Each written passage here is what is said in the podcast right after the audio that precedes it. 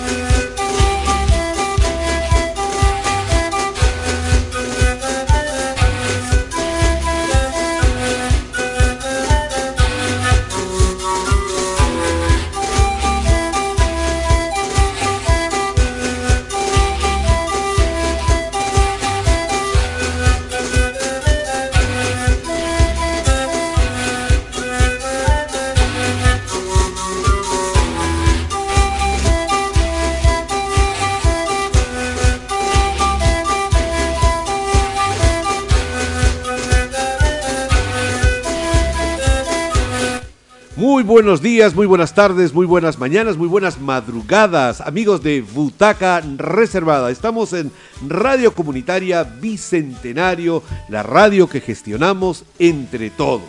Muy bien, acaba, acabamos de llegar de la ciudad de Trujillo, donde el grupo Desierto Picante ha participado en, en la, en el Fest Nacional eh, que organiza esta ciudad, en la Universidad. eh, Antenor Orrego Laupao, pero ha llegado el día de ayer un ángel caído desde este, Sao Paulo, una amiga entrañable de la cual hemos hablado muchas veces aquí en esta radio y que está precisamente al frente mío este, haciéndome unas provocaciones de tomar un tecito con pan. Pero mientras vamos a conversar una entrevista muy cortita, muy chiquitita, simplemente para saludarnos. Está con nosotros María Fernanda Bómero. María Fernanda, ¿cómo estás? Bienvenida nuevamente a Tacna después de cuatro años. Pues sí, hola, hola amigas y amigos de Tacna, especialmente amigas y amigos de Desierto Picante. Muchas gracias Roberto. Estoy bien. Por lo menos aquí en Tacna hace un poco más de calor en comparación a Santiago, de donde vine yo. O sea, estoy de- estaba de pasaje por Chile antes de venirme a Perú para visitar a los amigos de Desierto Picante. Aquí estuve en 2018 por tres meses ah, haciendo una residencia artística en un proyecto llamado La Pascua del Anaco y que me encantó. Entonces, bueno, quise ver lo que los chicos y las chicas, los chivolos y chivolas, peruanos, tacneños están haciendo ahora y me alegro de estar aquí en la radio también. Bueno, tienes saludos para varios que deben estar escuchando en estos momentos. Algunos de ellos deben estar detrás porque ya lancé la noticia formal de que estás en la ciudad de Tacna en el, en el WhatsApp de Desierto Picante. Así que debe haber gente que te está escuchando y que va a venir el día de hoy a hacer visitas rápidas para saludarte y expresarte tus afectos. Y tienen todas las, este, las redes sociales de Radio Comunitaria Bicentenario para expresarle sus afectos y sus saludos a María Fernanda. ¿A quién quieres enviarle un saludo, por ejemplo? Pues bueno, a, a todas y todos, pero hoy voy a elegir empezar con un abrazo todo especial a Pamela, que ha sido participante de- del taller de performance que impartí yo.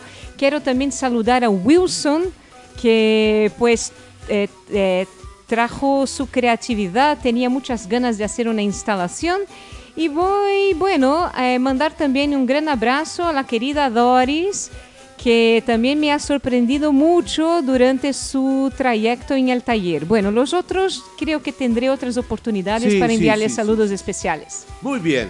Eh, cuéntanos, eh, ¿a qué se debe tu grata presencia eh, renovada aquí en la ciudad de Tacna? ¿Cuál es el motivo por el cual eh, has hecho nuevamente un viaje desde Sao Paulo a Chile y luego a, a Perú y concretamente a Tacna. Pues yo cuando estuve aquí por primera vez estaba justo iniciando mi trayecto doctoral. O sea, yo estoy haciendo un doctorado en Pedagogía de las Artes Escénicas en la Universidad de São Paulo. En 2018 recién empezaba.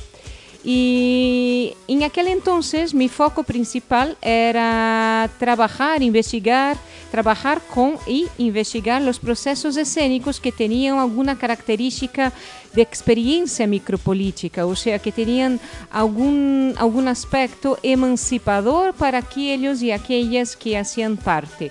Yo había empezado con un colectivo de periferia de São Paulo, a Compañía de Teatro Heliópolis, eh, que trabaja muchos temas afrodescendientes y también periféricos, ¿no? Están en una favela, una de las más grandes favelas brasileñas, la favela de Heliópolis, y también empezaba a investigar yo el Kimon Teatro, un grupo mapuche chileno, ¿no? de Santiago. Ahora ellos se denominan un grupo de teatro mapuche documental, digamos así. Y cuando llego aquí a Tacna y participo de esos procesos escénicos con Desierto Picante, yo fijo que la experiencia tenía también relación con, con mis inquietudes porque es un teatro hecho lejos del gran centro, digamos así, del centro limeño, eh, con dificultades en el sentido de financiamiento, porque nosotros sabemos que la distribución en nuestros países es desigual. Es desigual, exactamente, y desequitativa. Sí, entonces eh, muchas veces cuando hablamos de, por ejemplo, teatro peruano, me sonaban algunos colectivos de Lima y quizás uno de Cusco, algún otro de Arequipa, pero Tacna era una ciudad que yo no encontraba en el mapa. Es un desierto. Incluso fue una sorpresa muy grata haber venido acá y ver este otro paisaje que me acuerda mucho Palestina, donde estuve yo, ¿no? con el desierto, los eh, oliveros y todo más. Y entonces, cuando volví a Brasil, y yo estaba justo empezando el doctorado, yo pensé, mira, me parece bien trabajar con esas tres experiencias eh, en Santiago, ¿no? Pero tema mapuche, en São Paulo con el tema afrodescendiente periférico y con Tacna por toda la ubicación y también porque Desierto Picante es muy inquieto, ¿no? ha tenido una trayectoria muy interesante y una trayectoria con algún intercambio internacional y lo, me, que, lo que me parece muy especial es que Desierto Picante ha buscado ese intercambio. Yo misma cuando vine con mi compañero de España, Fernando, compañero de residencia, ¿no? Porque él tenía su compañera en otros términos. Sí, sí, sí. Aclarando acá para que nadie piense nada. Tenemos el mismo nombre. Antes, de, pero- antes de- vale. de- de- porque me interesa mucho que dices, pero quiero pedirle a, a Doris que, que busque una cancioncilla que, que, que- que- que recuerde, que le dé el espíritu este, brasileño a esta, esta conversación.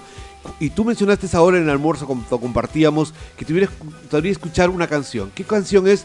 La, producción de nuestra radio inmediatamente va a trabajar durísimo para luego ponerla en un intermedio.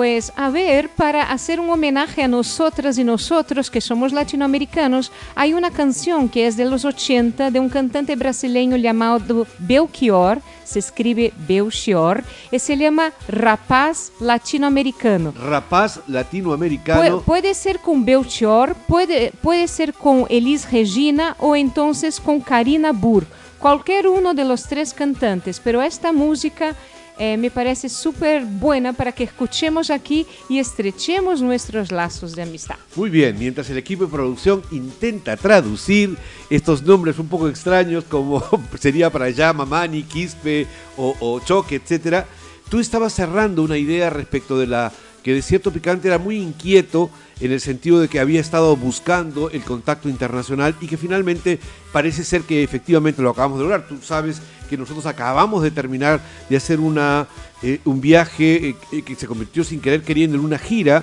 eh, hacia Tucumán, donde fuimos por sexta vez y recibimos inclusive el reconocimiento a través de una pequeña estatua que los amigos y los teatristas de Tucumán nos entregaron.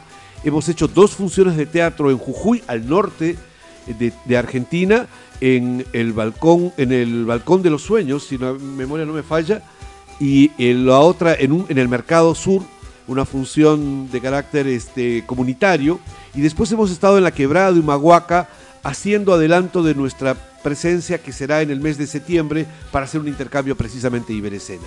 Bueno, esas son efectivamente las, las, muestras, las evidencias de las inquietudes de Desierto Picante. Pero tú tenías una idea y yo te interrumpí. Por favor, continúala. No, no pasa nada, Roberto. Está bien incluso que, bueno, que expliques más, ¿no? Lo que Desierto Picante está haciendo actualmente. Pero lo que me parece interesante, porque yo eh, no estudio exactamente los resultados, o sea, a mí me interesan los resultados, es decir, un experimento escénico, una obra, eh, radioteatro, qué sé yo. Eh, una muestra de teatro, pero me interesa mucho el proceso escénico, cómo es impartido, conducido y cómo se lo disfrutan la gente que está allá.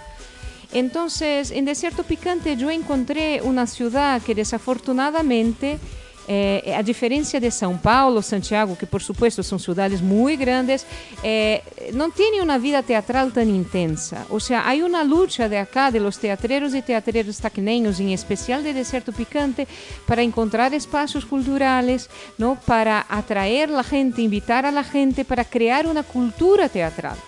Entonces, especialmente en tiempos de pandemia, he siguiendo la pista de Desierto Picante y me pareció genial todo, el intento ¿no? de la Escuela de Espectadores y las otras iniciativas del mismo radioteatro para acercar el teatro a la gente tacneña. Porque creo que sí, hay que encontrar el lenguaje común entre los teatreros y la gente tampoco creo que no podemos exigir de los espectadores y espectadoras que van un poquito más allá. Yo creo que es necesario. Si nosotros queremos salir de la casita, de salir de nuestro lugar común como ciudadanos y ciudadanas, necesitamos también abrirnos a otros lenguajes, a otras eh, invitaciones. Y yo creo que en ese punto es que llamo de cierto picante de inquieto, porque me parece siempre muy propositivo ¿no? Y, sería lindo que el diálogo se estableciera no solamente con gente de afuera, teatreros de ciudades cercanas o similares, aunque de otros países, sino también con la misma gente tacneña. Entonces, a ustedes que me escuchan, pues acérquense al teatro. Puede ser que al inicio parezca algo muy distante, pero no. Y yo creo que esta conexión entre teatreros y, personas, ¿no? y ciudadanos y ciudadanas, es que hace la cosa más linda. Ok, sí, está totalmente de acuerdo contigo. Eh, estos tres años, o casi tres años ya de pandemia, en el sentido de que involucra el 2020, el 2021 y estamos en pleno ejercicio del 2022 y apenas ya nos quedan, ¿qué? Seis meses para que concluya el año y todo hace evidente que todavía vamos a estar padeciendo un poco de ella han sido, eh, nos han apretado totalmente y han obligado a que reaccionemos. Y en esa reacción todavía nos está costando, lo más duro ha sido volver a, reencontrarnos con el público. Ya teníamos un público eh, que venía con regularidad a la sala, o íbamos a los colegios a hacer funciones teatrales, o nos encontrábamos en festivales, o algunas otras actividades en el municipal, etc. Sin embargo, eh, en las pocas actividades que hemos venido haciendo aquí en Tacna, cuando hemos lanzado la temporada, por ejemplo, de nuestro espectáculo de teatro infantil, em, Los Músicos de Bremen, eh, funcionaron los tres, cuatro primeras presentaciones, pero luego empezó a decaer porque nuevamente hubo un elemento nuevo que es el frío. El frío nuevamente hace que la gente pierda, se encierre nuevamente en su casa, tenga temores de, la pandemia, etc. Pero contarte este, en esta inquietud, que creo que es una palabra muy, eh, muy precisa para describir las eh, expresiones de Desierto Picante, contarte que venimos de Trujillo, ¿no? donde hemos estado en este festival en la sala Víctor Raúl Lozano Ibáñez de la Universidad Privada Antenor Orrego. No quiero hablar todavía en demasía de ello, vamos a hacer que los propios protagonistas a través de entrevistas que hemos hecho allá podamos emitirlas en su momento, pero sí mencionarte que una de las cosas que más me sorprendió son dos. En primer lugar, tiene una infraestructura que es maravillosa. Esta sala de teatro, Víctor Raúl Lozano Ibáñez, es una joya. Es un teatro muy parecido al Teatro Nacional, tiene 1100 localidades, tiene toda la infraestructura de un super teatro, tal y como se merece, plataformas que suben y bajan como ascensores, que llevan este, las escenografías para que puedan hacer los cambios escénicos, cañones, calles, todo el equipo de luz es una maravilla, un equipo de gente capacitada, con muy buen ánimo, siempre dispuestos a estar enseñándote, un buen trabajo de producción. Es decir, es, es, poco frecuente encontrar estos accidentes teatrales, escénicos, de espacios maravillosos en nuestros países, más si estos están al interior de nuestros países y no en las capitales. Así que es lo primero que hay que reconocerle a Trujillo y lo que nos hemos quedado admirados. Eh, nosotros, por ejemplo, hemos eh, nos plantear, el, el, teatro era tan grande que dijimos, no, nuestro espectáculo tiene que estar en un, en un, espacio más pequeño, más corto.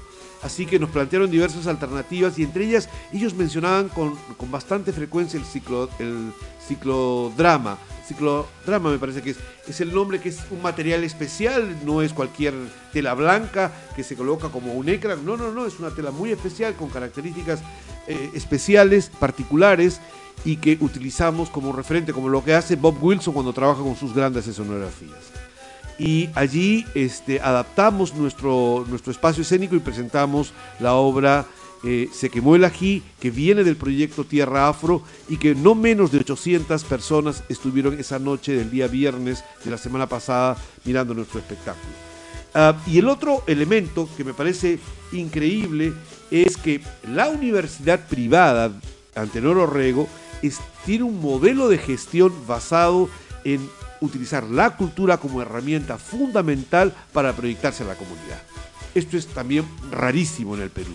Normalmente las universidades privadas lo que pretenden es venderte un MBA este, relacionado a administración de empresas, para que tú seas un este, neoliberal ortodoxo, formalmente establecido y con conexiones para las grandes empresas otras nacionales. Sin embargo, esta universidad, que es como la Universidad Privada de Tacna, no, no, no es más ni menos, eh, en, en, Trujillo hay tres universidades privadas, este, más bien su modelo de gestión está en un gran centro cultural que debe haberles costado entre 40 y 50 millones de dólares por lo menos, ya tiene cinco años, y que eh, la imagen con la que ellos quieren reflejarse ante su comunidad como acto de responsabilidad social y rentabilidad económica es realizar eventos. Entonces han ido grandes artistas de América Latina a presentarse allí, pero también tienen entre algunos de sus eventos en desarrollar este festival, este Fest Nacional, a todo dar, en la que nos sorprendió además trayendo como invitados no necesariamente a grupos limeños más conocidos, sino a grupos de regiones. Esto ya es demasiada primavera, demasiada fantasía para nosotros. Así que hemos estado disfrutando una semana de una fantasía increíble y que ojalá que pudiéramos desarrollar en Tacna. Es decir, ojalá podamos desarrollar una infraestructura teatral, no sé si tan costosa, quizás más pequeña, pero que pueda permitirnos desarrollar actividades escénicas este, y performativas eh, utilizando la mejor de la tecnología, porque refleja un poco la imagen de la sociedad. Y lo segundo, que eh, Tacna pueda volver a tener por su ubicación geoestratégica un festival de teatro que le permita eh, compartir con el resto y generar un nuevo interés desde las canteras teatrales.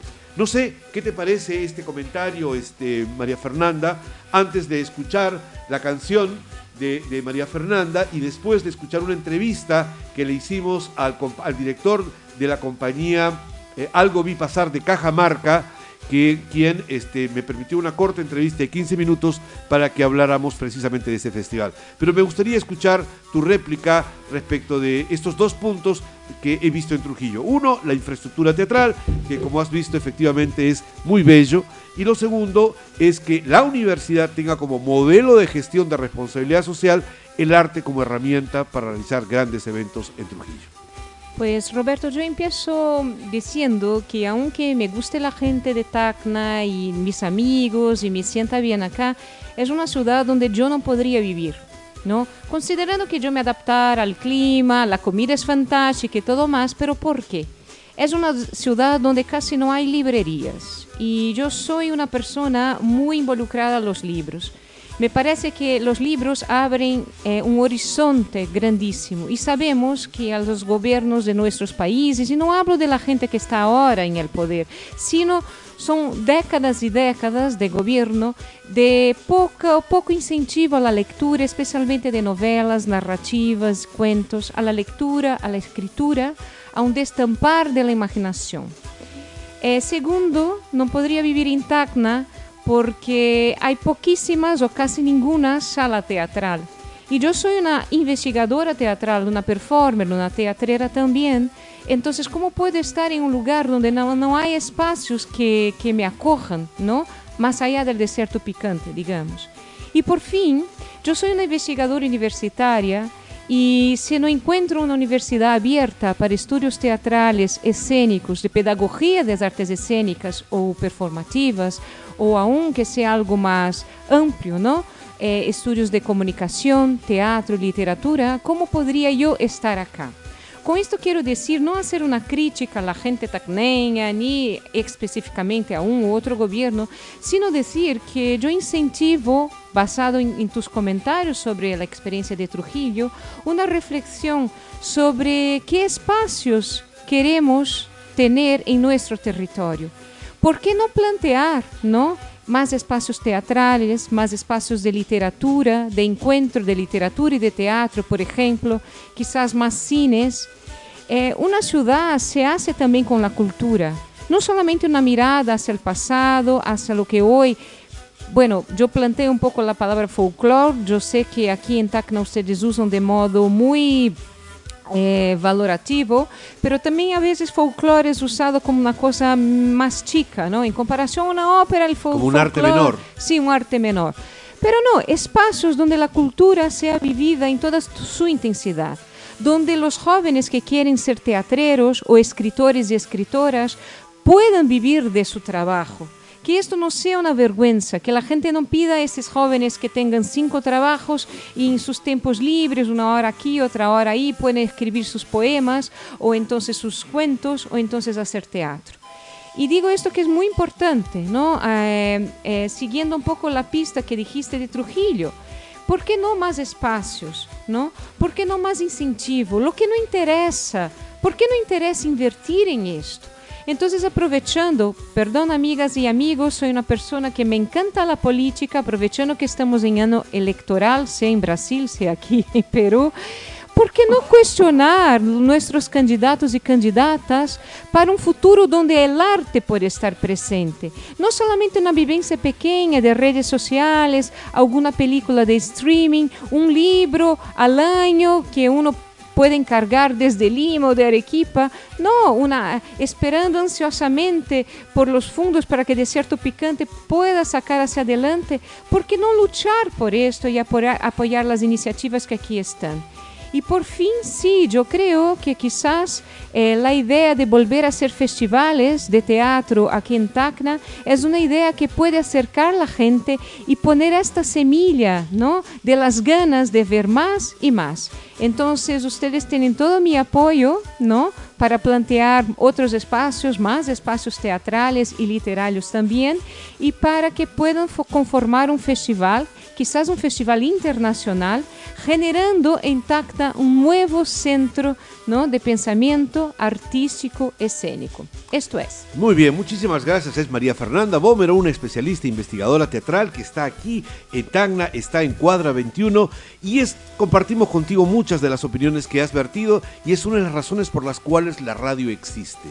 La radio, eh, la radio comunitaria Bicentenario ha surgido con el espíritu de expresar nuestros puntos de vista respecto de este gran ámbito que es el universo arte y cultura. Ojalá que la dirección desconcentrada de cultura se despabile, están medio dormidos todavía, parece que el título que les han conferido los ha dejado demasiado entre las nubes. Ya, llegó el momento de que despierten, dejen los protocolos y las formas este, academicistas y más bien se pongan a generar eh, políticas regionales para que la actividad en nuestra ciudad prospere, porque está bastante alicaída y he utilizado como referencia no solo lo que dice María Fernanda, sino también lo que acontece en Trujillo, que es un, un buen modelo de referencia para compararse rápidamente.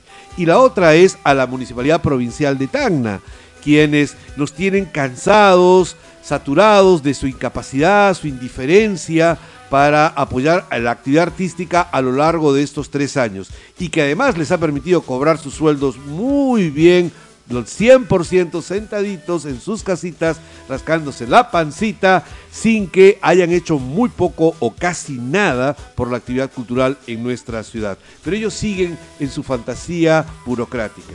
Y al gobierno regional de Tacna, que también ha demostrado incapacidad para siquiera elaborar alguna propuesta desde este, su ámbito político y generar nuevas actividades en nuestra ciudad. Para eso existe la radio, para expresar los puntos de vista de los artistas, a veces un poco con amargura, a veces un poco con esperanza, con ilusión, pero siempre con la con la vocación de poder dialogar, encontrar algunos elementos comunes y seguir haciendo arte en nuestra ciudad. Vamos a dar un poco de alegría, María Fernanda, a nuestros radioyentes y cibernautas con esta canción a pedido de María Fernanda que viene desde el Brasil. Adelante, tú por favor, haz la presentación de la canción porque no sabemos eh, qué, artista será la que la pues, formulará. Pues ojalá sea la canción, ¿no? Que nuestra gran productora haya encontrado la versión que estoy imaginando yo. Pero hablar un poquito de Belchior, que ha sido, bueno, un cantante muy importante en este periodo, los 70-80 de Brasil. Creo que los peruanos y peruanas saben que nosotros también tuvimos una fuerte dictadura entre 64 y 84. En aquel entonces, o sea, estas canciones generaban conciencia política. Y lo que me gusta de esta canción es que una conciencia política latinoamericana, o sea, no solamente reflexionar sobre los daños de la dictadura hacia el tejido social de Brasil, como hicieron Caetano Veloso, Víctor Jara, Vitor Jara em Peru, eh, em Chile, Chile. Per, perdão, eh, Gilberto Gil, não hablo de los brasileiros, ou seja, cantantes que incluso tiveram que exiliar-se porque Chico Buarque, porque suas canções eram muito potentes. Belchior também fazia suas canções como esse tipo que saía de uma parte de Brasil, venia à cidade grande e se deparava com esses jovens, não, que, que tinham tantas ganas, tanta esperança e, e bueno, tinham este futuro gris, não, que a ditadura imponia. Entonces me gusta esta canción porque me rellena de esperanza, aunque sea de este tipo que sale de su ciudad sin plata en el bolsillo y quiere, bueno, ponerse en la estrada, en la vía, en, en la caminata, ¿no? y recoger Latinoamérica.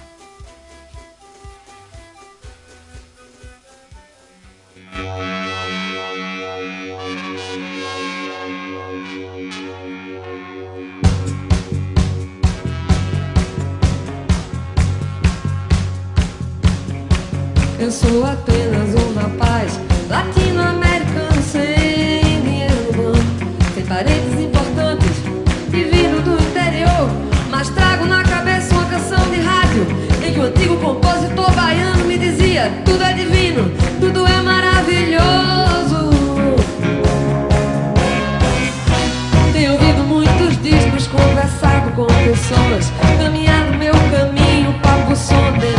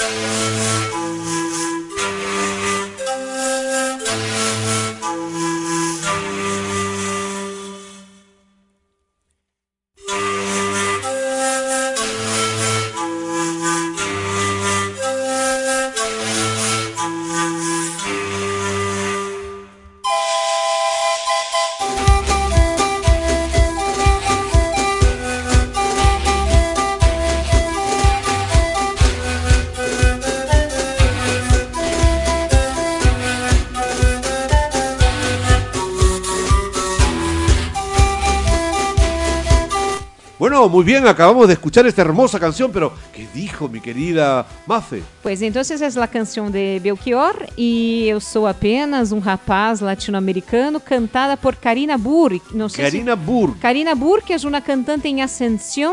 Eh, ella viene de Pernambuco, que es una provincia al norte de Brasil, que recomiendo que visiten.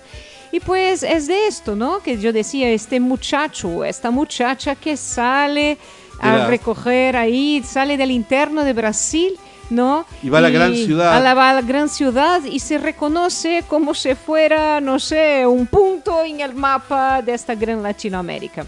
Entonces, les dejo um abraçote, um, gran, um grande abraço. Falo um pouquinho de português agora com vocês, amigas e amigos aqui de Tacna. E não deixem de lutar pelas salas de teatro e pelas livrarias, por un, sa- favor. y un saludo a, a Wilson que está viajando desde la provincia Jorge Basale para encontrarse contigo un ratito más tarde. Bem, Wilson, y bueno, si Mary, Ernesto y otros más me escuchan, ¿no? Diego, el gran cinéfilo, eh, Karina, Do- eh, Lady, Rocío Moreno. Angie, Rocío Moreno. Guanaguara y- y Miski. Sí, y dona Johnny también, entonces Charo, la hermana de Roberto, o sea, ¿quién me escucha? Un abrazo para todas y todas vocês. Obrigado, mi querida María Fernanda. Muy bien, vamos a escuchar ahora a continuación una entrevista que le hicimos a Fernando Basilio. Fernando Basilio es el docente de la escuela Virgilio Roel de la ciudad de Trujillo, eh, pero además es un gran actor de cine quien protagonizó la película El Mudo, eh, que ganó una serie de premios, casi una cincuentena de premios internacionales, entre ellos Suiza, Guadalajara, etcétera, y que está haciendo y que ya ha filmado 13 películas nacionales e- entre las películas nacionales e internacionales. Y nos comentaba que acaba de hacer su segundo protagonismo, eh, segundo protagónico en una película. Un abrazo aquí eh, desde Tacna a Fernando Basilio, quien tuvo una gran gentileza con nosotros de brindarnos esta entrevista en el follet del teatro eh, de la sala Víctor Raúl Lozano en, Ayacu- en, Trujillo hace pocos días y quien hace 11 años también nos recibió junto a Sonia, otra docente de esta escuela regional de teatro, nos recibió para este eh, con quienes eran los alumnos de la escuela de la especialidad de teatro de la escuela Francisco Lazo. Cuando las cabezas locas de la escuela Francisco Lazo permitieron que existiera la especialidad de teatro. Pero como siempre hay gente retrógrada y algunos inclusive incapaces, no permitieron que haya exámenes de admisión los últimos cuatro años. Pues bien, Vamos a la entrevista con Fernando Basilio, que estoy seguro que les va a encantar, dura aproximadamente unos 15 minutos y que eh, nos va a hablar sobre la actividad teatral en Trujillo. Adelante, equipo de producción. En Radio Comunitaria Bicentenario nos encontramos en el programa Butaca Reservada. Estamos en un escondido en medio del follet del teatro eh, aquí en Trujillo, conversando con un gran invitado, un gran director, actor, pero también hombre de cine, con Fernando Basilio, docente de la Escuela Regional de Teatro de Trujillo. Muy buenos días, muy buenas mañanas, muy buenas madrugadas, porque este es un podcast, entonces se va a escuchar en cualquier momento.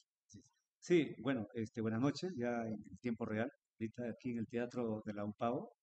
eh, bueno, este, están en una actividad importante como es el Festival de Cine Regional, ¿no? Están llegando compañeros de Tacna, Arequipa, está Lima, está Trujillo, ¿no? Y es este, bastante provechoso también para los estudiantes, en este caso la casa a mater, Escuela Superior de Arte PNH, ¿no? que puedan, digamos, absorber todas esas experiencias a partir de, de las diferentes propuestas escénicas. ¿no? Fernando, ¿cuál es la participación de la escuela en este festival de la UPAO, que ya de por sí es un festival? Bueno, la, la escuela está participando, digamos, con, con- su imagen estudiantil, está toda la comunidad estudiantil llegando a ver las funciones, que es parte de su, eh, de su proceso de aprendizaje.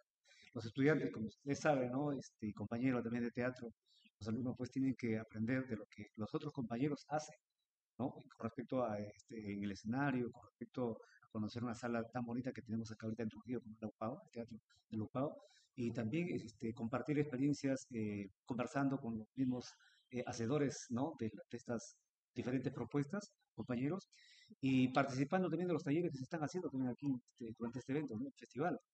Y bueno, este, siempre con la buena intención de la misma eh, universidad, a partir de Omar Tello, que es el responsable de este evento, de que nos ha convocado, ¿no? Yo creo que por ahí se está extendiendo una, eh, algo importante que pocas veces se hace, ¿no? O sea, conectarlo, ¿no? Entre las diferentes, digamos, este, instituciones que tienen que ver con este arte. Eh, es bastante inusual en el Perú que el sector privado eh, lleve a cabo este tipo de inversiones, este tipo de aventuras en las que el- las artes escénicas son el centro del asunto. Parece que la UPAO pretende desarrollar un modelo en el que la cultura y las artes cumplen un rol fundamental para su modelo de desarrollo universitario. Acabo de venir de un festival en la ciudad de Moquegua, donde Sauder financió el festival.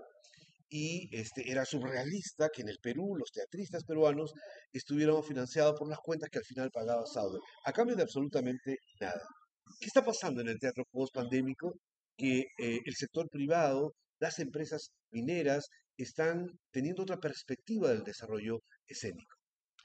Claro, este, yo siento que a veces desde mi lugar, ¿no? Desde mi tierra, eh, cada vez que me hacen una pregunta parecida, esto es que hay mucha ignorancia política, ¿no? Mucha ignorancia incluso con gente que, que tiene plata, ¿no? Que son dueños de estas historias de empresas privadas que deberían apostar, que todo, ¿no? Eh, en este caso, creo que el arte, el arte fomenta educación, el arte fomenta eh, una, sanidad, digamos, ¿no? En cuanto a que para poder curar estas heridas después de estar encerrado en la pandemia de dos años, ¿no? Y yo creo que se debería aprovechar eh, estos momentos, ¿no? Para poder identificarse con, eh, sus gestores artísticos, ¿no? Somos los artistas de teatro, los artistas en este caso, bueno, lo mío es la, en estos últimos tiempos, ¿no? Haciendo cine, pero igual, ¿ah? la sufrimos igual cuando quiere llegar o de repente viajar a un evento, no tenemos el apoyo de la gente que sí lo tiene, o sea, digamos, manejan un tesoro que pueden, este, digamos, apoyar al arte, eh, al teatro, al cine, a los artistas que hacen danza, también a la pintura, ¿no? Yo creo que esas cositas este, están muy, muy, muy desfasadas, en el sentido, ¿por qué? Porque no hay un conocimiento, no hay una identificación con la gente que, en este caso, pues, está fomentando eh, educación, ¿no? A través del arte. Este, Fernando, em, tú mencionaste algo que es importante, la presencia de la escuela regional. ¿Cómo, cómo encuentras el vínculo entre este tipo de teatro al cual estamos acostumbrados día a día, la- el de la precariedad, el de las dificultades económicas, el de cierta informalidad en la actividad teatral, porque no hemos logrado en algunos casos, obviamente en tu caso no, eh, una, una formalidad, una institucionalidad que respalde nuestra actividad cultural y artística, con esta, este planteamiento del, de la UPAO en la que apunta a colocarnos en el, en el módulo referencial para la sociedad. O sea, el artista a partir de este festival no es un personaje que está aislado en la periferia, sino más bien está, está sobreexpuesto en la escena como un, y que cumple un rol importante en la sociedad. ¿Qué está pasando? ¿Qué está cambiando? Ah, ¿Y cómo hacemos para que ese otro sector de Trujillo, que no está en el festival, pueda también acceder a todas estas potencialidades que le ofrece la tecnología, la infraestructura, el marketing, la producción que está entregando UPAO. Claro, yo, yo creo que depende mucho de las estrategias que están manejando, esto de la gestión para poder convocar, eh, digamos, y traer públicos que de repente no son muy cercanos al teatro. Es como que la escuela, por ejemplo, los estudiantes, ellos tienen una formación académica que cuando ven eh, las propuestas de grupos independientes, que en algunos casos, digo, ¿no? Tienen una formación de repente autodidacta o empírica, pero siento que hay una escuela, ¿no? Hay una escuela eh, que es, que a mí incluso me ha fortalecido, ¿no? Yo consideraba mi escuela donde yo me he formado, de Flor Nacho, como primer- mi primera escuela, la segunda era el teatro independiente. Claro, yo creo que por ese lado hay que darle este, bastante importancia, ¿no? Eh, respecto ya a algunas cosas que, que es lo que, lo que puede estar pasando, te digo, eso ya va a depender mucho de que, que estas políticas artísticas de los que en este caso eh, están pensando como un evento tan grande como está haciendo esto, ¿no? De convocar en el Trujillo siendo, este, digamos, la capital de la cultura, entre comillas, ¿no? Tenemos un teatro municipal que es oficial, eh, hay un teatrín en la Casa de la Cultura también, pero este, esto se, lo está tragando, digamos, un espacio grande. Qué bueno, ¿no? Porque aquí, aquí nos estamos encontrando todas las regiones, todas las culturas. Y eso es bueno porque incluso uno ve diferentes eh, visiones de lo que es el teatro y, y eso alimenta, ¿no? En cuanto a, la- me refiero ya a la gente que viene con, con la intención de continuar con una eh, formación, ¿no? y con otra gente, que es lo que necesitamos, ¿no? O sea, tener un público especialmente para el teatro, eh, o especialmente para producciones este, artísticas peruanas. Es como cuando uno estrena una película peruana, igual este, uno sufre, decir, la distribución, eh, preocupada de que si va o no va la gente, y no dura pues una semana, te lo sacan en dos días, tres días, ¿no? Porque no hay esa, no hay esa, digamos, esa conexión con lo que es, o cuáles son los problemas también, ¿no? Del cine peruano, en este caso el teatro peruano. Y el otro también creo que son los- las políticas educativas, ¿no? Que desde que de primaria se debe ya, eh, digamos, desarrollar todo un plan operativo para motivar, estimular al estudiante, ¿no? Que, que hay estas, estos espacios, ¿no? Para desarrollar eh, arte, para desarrollar educación artística, ¿no? Y conociendo que tenemos teatro, tenemos cine, tenemos pintura, tenemos danza. Ok. Eh, tú mencionaste algo sobre el desarrollo de audiencias. Quizá Lopao ha chapado antes que nosotros y ha dicho, oye, yo necesito público. Y ese público masivo parece ser que puede encontrarse también en las artes escénicas. Cosa que más bien en nuestras actividades artísticas normalmente quedamos concentrados en pequeños grupos de gente que vienen, 40, 50, 100 personas, pero aquí las convocatorias son masivas, de 500 personas como mínimo, y ayer, en dos, tres noches que ya vemos en las salas, están totalmente completas, seguramente con diversos mecanismos de estímulo, pero finalmente el público está asistiendo. Ahora, em, ¿cómo, cómo hacemos para que el sector público, que es finalmente lo que nos debe interesar a todos los peruanos, eh, eh, perciba, entienda de que debemos eh, llevar estos mismos elementos que está desarrollando el sector privado, llevarlos al sector público? ¿Cómo los colegios logramos que se desarrollen colegios de educación eh, artística con esa modalidad específica? No sé si existe acá en, en Trujillo, pero en Chile, por ejemplo, existen los colegios públicos, así como los Reyes, los Reyes Rojos, pero en versión del Estado para desarrollar específicamente gente que tenga cualidades eh, artísticas. Es decir, ¿cómo hacemos que las prácticas públicas este, empiecen a mirar a las artes escénicas como un gran trampolín para el desarrollo sostenible, el desarrollo turístico? Ojalá que Trujillo, con este ejemplo y el desarrollo a futuro de este festival, logre convertirse en la capital teatral del Perú, porque lo que está ocurriendo es algo muy insólito, ¿no? Están invitando a los grupos regionales, no han invitado en principio a los grupos de Lima, no se trata de hacer discriminación con ellos, pero es evidente que también hay otro mapa del Perú teatral. Y Fernando, tú como quien habla, lo hemos sufrido durante décadas. Si no es un teatro limeño, simplemente el festival no va. Claro. ¿no? Cuando hay cosas muy interesantes y muy importantes, cuando vemos a otros colectivos que se elevan a este escenario y entonces toma otra dimensión el espectáculo que ellos inclusive puedan tener, se percibe todas las potencialidades. ¿Qué opinas al respecto de que la UPAO haya, más concretamente mi pregunta, porque era un comentario muy largo, eh, haya decidido este, apostar por el teatro nacional, no necesariamente el limeño, sino con una mirada descentralizada? Claro, yo me siento, digamos, feliz, ¿no? Que haya ocurrido, este, digamos, esta, esta convocatoria a las diferentes regiones, puesto que no vemos ya un teatro centralista, ¿no? Usado en Lima, porque ocurría eso en un buen tiempo, ¿no? Pero ahora eh, vemos, o sea, que la gente está llegando de diferentes lugares, y gracias a la, mirada que tiene en este caso el gestor, que es un Tello, ¿no? Eh, conversaba temprano, o sea, cuál es, cuál es la intención que él tiene, sí es cierto, vamos a seguir, esta vez han sido cuatro o cinco, ya la próxima serán doble. ¿No? Y eso es bueno porque de poquito a poquito vamos construyendo una necesidad de tener un espectador en potencia, ¿no? Que pueda consumir teatro peruano, porque el, teatro peruano no es Lima, el teatro peruano es de todas las regiones, de todas las raíces, todas las- de todas las razas, todas las razas. Ese es, ¿no? Eh, Exacto, y además ahí está el gran público. Nosotros alguna vez hicimos un proyecto de desarrollo de audiencias en Tacna, el grupo de Cierto Picante, sobre este, cuál era el- el- la torta del mercado teatral en Tacna. Calculamos que aproximadamente entre 2.000 y 10.000 era la torta total del teatro en Tacna al año, con venta de entrada. Pero, ¿cuánto representaba ese de la torta total de los espectáculos que existían en la ciudad? Y no representaba nada menos que el 3% del total. ¿Y dónde estaba el grueso?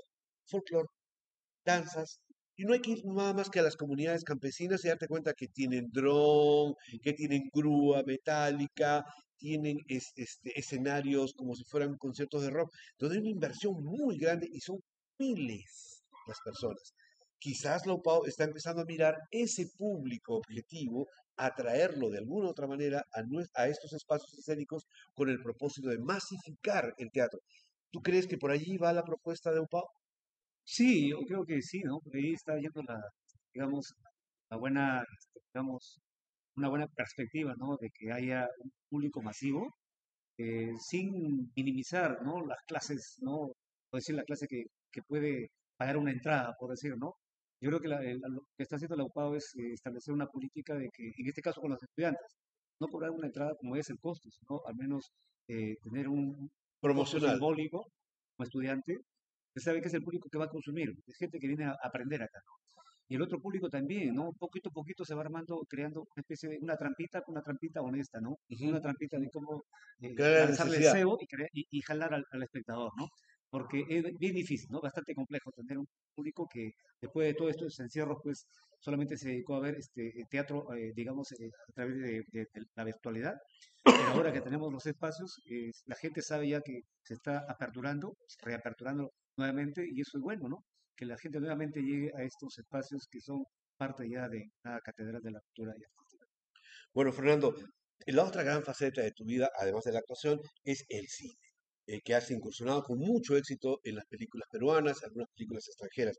¿En qué proyecto estás ejecutando ahora? ¿Qué novedades tienes? ¿Tú mismo te lanzarás a la aventura de hacer tus primeros este, pininos en las artes cinematográficas? Cuéntanos un poco, muy brevemente de eso. Eh, sí, bueno, gracias a Dios que creo que la, la película, en este caso, la que me abrió las puertas, ¿no? A la industria, o la pequeña industria, que no es una industria que está en pañales en nuestro país, pero yo siento eso, ¿no? Es este, la película El Mudo, ¿no? Una película que yo protagonicé y que me sorprendió con que la película, pues, eh, tenía por ahí unos lauros o unos trofeos guardados como premiados a mi trabajo como actor. Y ya eso, eh, digamos, se debe también que se haya sumando ya otras propuestas de películas que, que yo, cuando me preguntan cuántas películas hay, digo, no sé puedo contarlo, pues, está entre 3 y 15, pero esto sigue sumando, a mí me, sigue sorprendiendo mi vida y, y igual, ¿no? Yo creo que se debe también a ese esfuerzo, a ese sacrificio, porque yo, sinceramente, eh, mi, mi origen es el teatro, ¿no? Ahí empecé, ¿no? Y, y me he defendido con, mi- con esas herramientas, con, la, con lo que mis, mis maestros me enseñaron en la escuela, ¿no?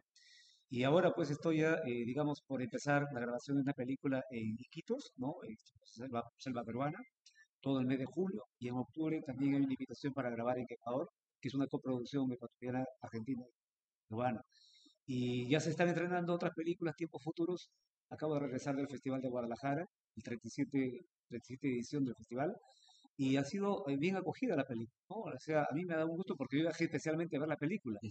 ¿no? Después de haber grabado, editada, ¿no? Y completa, me refiero completa en el sentido que ya había un público, ¿no? Y ser parte de esto.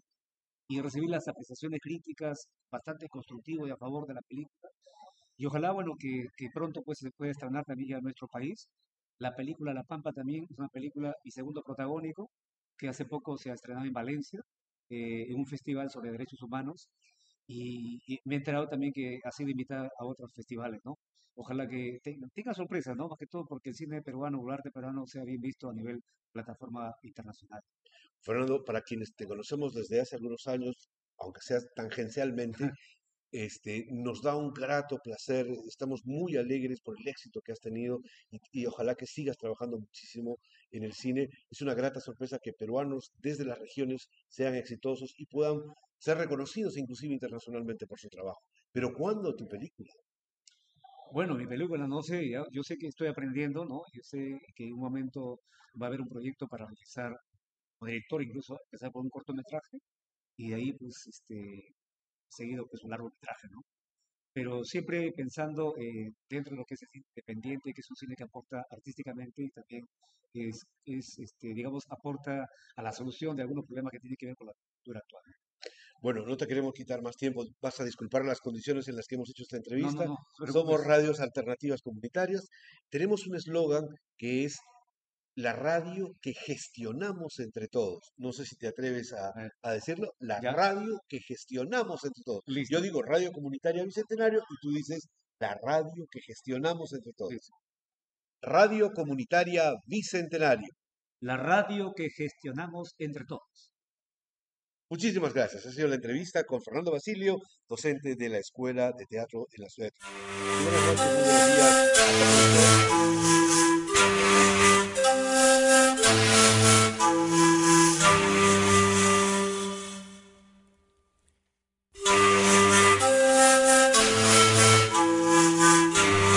amigos de Butaca Reservada aquí en Radio Comunitaria Bicentenario. Acabamos de escuchar la entrevista que le hicimos a Fernando Basilio, docente de la Escuela de Teatro de Trujillo, Virgilio Roel Pineda, quien también participó a esta institución en el FES Nacional que la Universidad Privada Antenor Rego acaba de, de ejecutar en la ciudad de Trujillo la semana pasada, en la que el grupo de teatro Desierto Picante presentó la comedia Se quemó el ají como parte del proyecto Tierra Afro. Muy bien, hemos hecho este, este programa muy rápido. También hemos contado con la visita muy grata de María Fernanda Bómero, que acaba de llegar de Brasil y que se quedará aquí en el Centro Cultural Cuadra 21 desarrollando actividades propias de las artes escénicas durante los próximos 15 días. Por mi parte, feliz, muy contento nuevamente de estar aquí en la radio, agradecerles a ustedes la sintonía y recuerden que pueden volvernos a escuchar en el día, en la mañana, en la tarde, en la madrugada, a cualquier hora y de manera permanente a través de Spotify, donde va a estar colgada este programa de Butaca Reservada.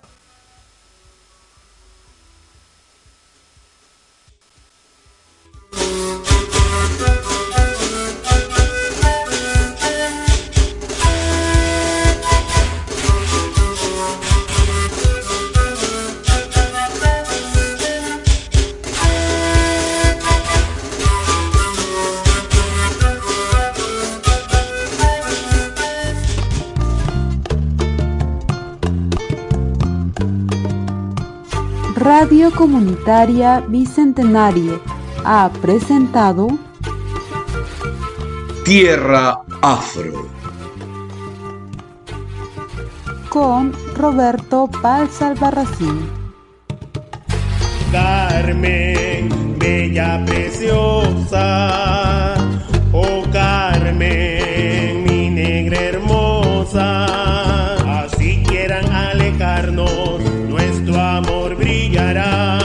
bendita carmesí, no nos alejará.